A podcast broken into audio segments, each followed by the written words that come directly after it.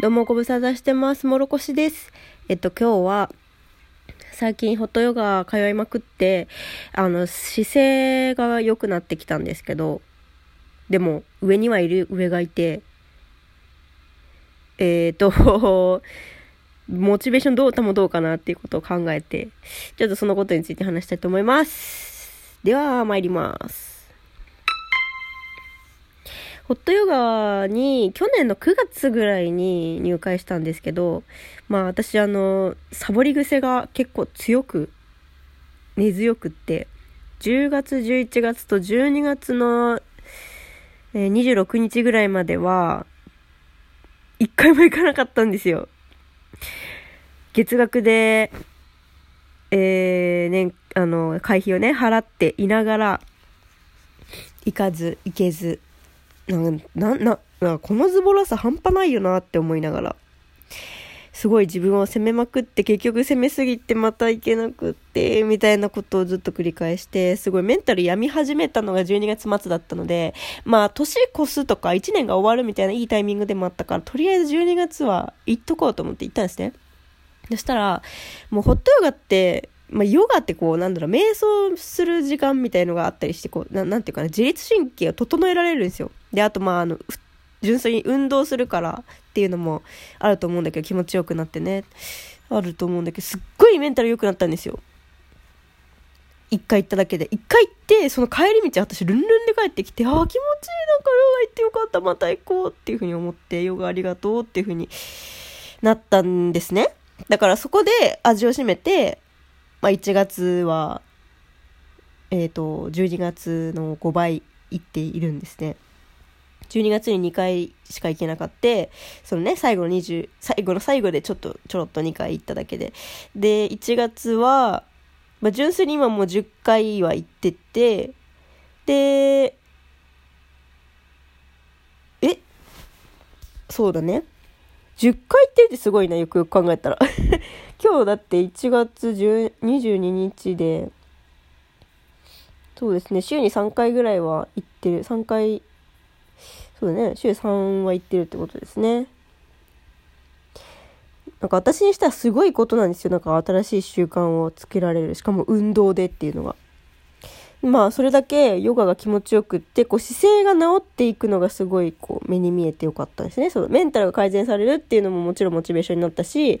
なんか自分の体をこう変えられてるって実感があるんですよ。ヨガ終わった後に足の裏のこう重心を置いてる感覚がわかるし、骨盤の位置とか意識しながら生活できるし、で、インナーマッスル私弱すぎてお腹出てるんですけど、なんかその、こう、グッてお腹を引っ込めて骨盤を正しい位置に戻してっていうのが正しい姿勢だっていうふうに分かったから、普通の暮らしでそういうことができて、で、なんか座る時も、あの、足を閉じて、つら、足を閉じて座るのが今まで辛かったんですけど、それを辛くなくできるようになったんですね。っていういいことがあって、まあまあ、ここ、最近まではすごいこう、ポジティブに生きているいたんですけど、まあ今も別にネガティブネガティブはしてないんだけど、ちょっと悩んで、悩んでいるという話をしたいと思います。ここでさ、まあ、気づいちゃったわけですよ。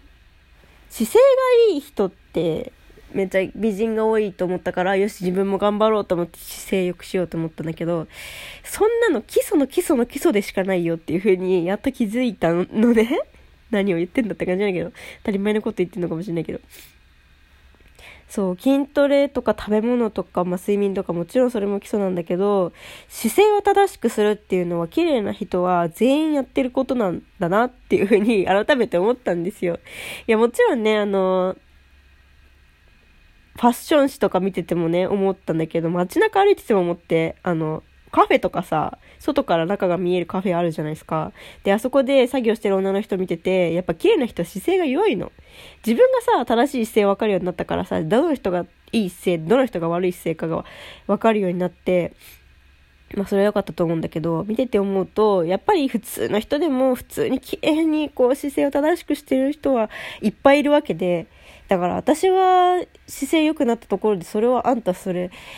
まだ調子乗っちゃいけねえぞって思ったのね。気づいたらね、ああ、そっかーって。姿勢良くなるったら綺麗になれるって思ったけどそんなの序盤でしかないんだなと思ってちょっと萎えたっていう話でしかもそんな気分でファッション誌をいっぱいわーって見てたらもう全員姿勢がいいわけでで、しかも、姿勢どころじゃないよ。なんかいろんなさ、ファッションの情報とかさ、ね、あの、努力とかみんな知ってるわけですよ。その人たちは、雑誌に載ってる人たちは。なんかそんな人たちに勝てる気がしなくて、上には上がやると思ってしまったんですね。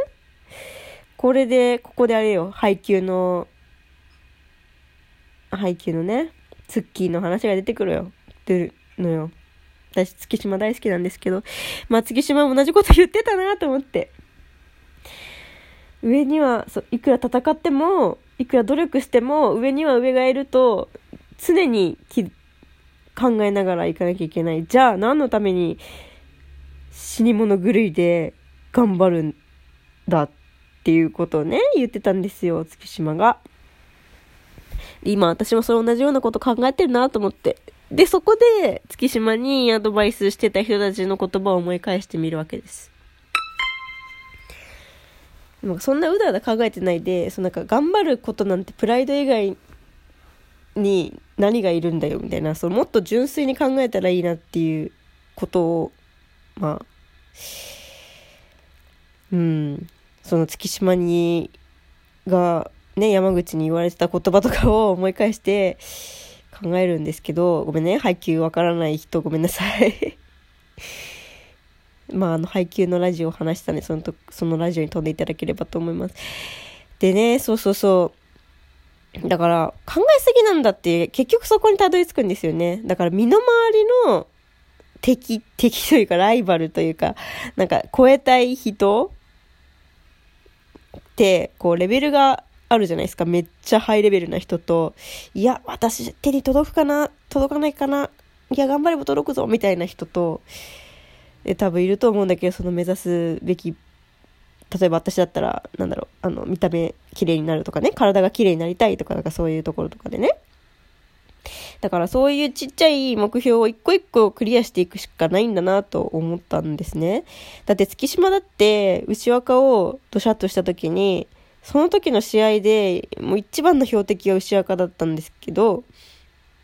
もっと言ったら、全日本ユースにもっと強い人たちなんていっぱいいるわけですよ。だけど、あの時の月島が一番集中すべきは全日本ユースの人なんかではなく、目の前にいる敵の中で、一番倒したい相手、牛若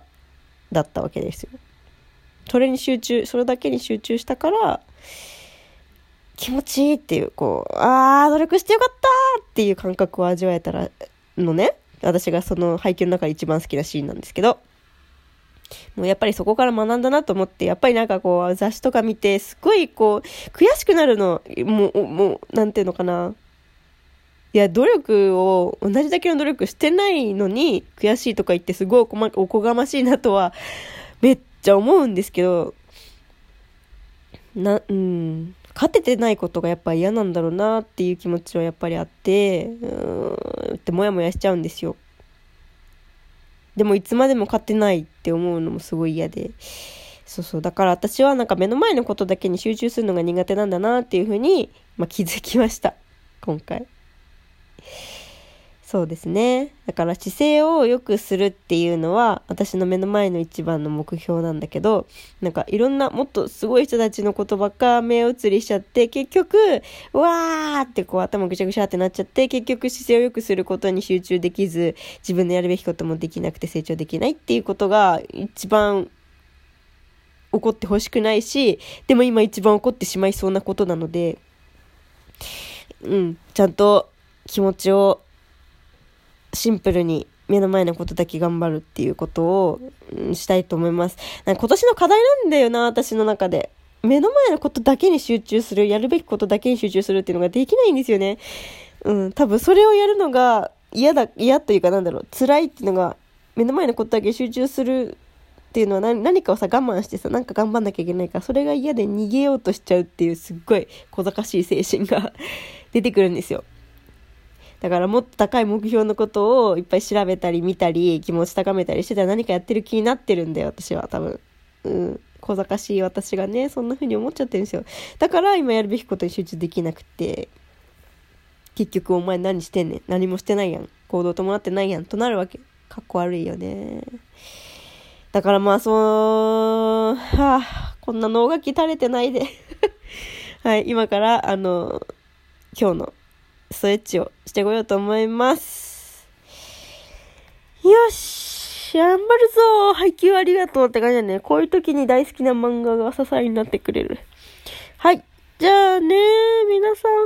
ん、もう、たいろんな悩みあると思うけど、もう目の前のことだけ一点集中で、とりあえず頑張っていきましょう。それでは今日もお疲れ様でした。また、またね